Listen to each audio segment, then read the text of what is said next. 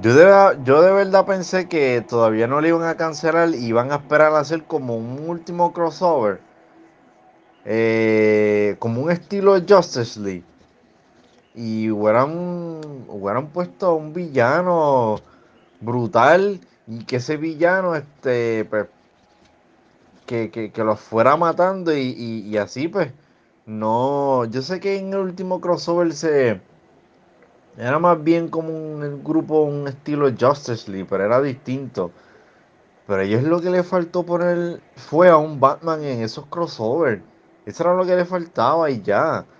Y de ahí lo podían cancelar. O sea, ya. O sea, porque lo único que enseñaron de Batman fue Kevin Conroy y todo viejo ahí muriendo.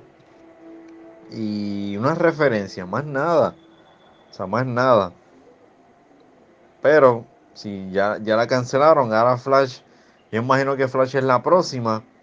Eh, y DC Legends, esa mierda.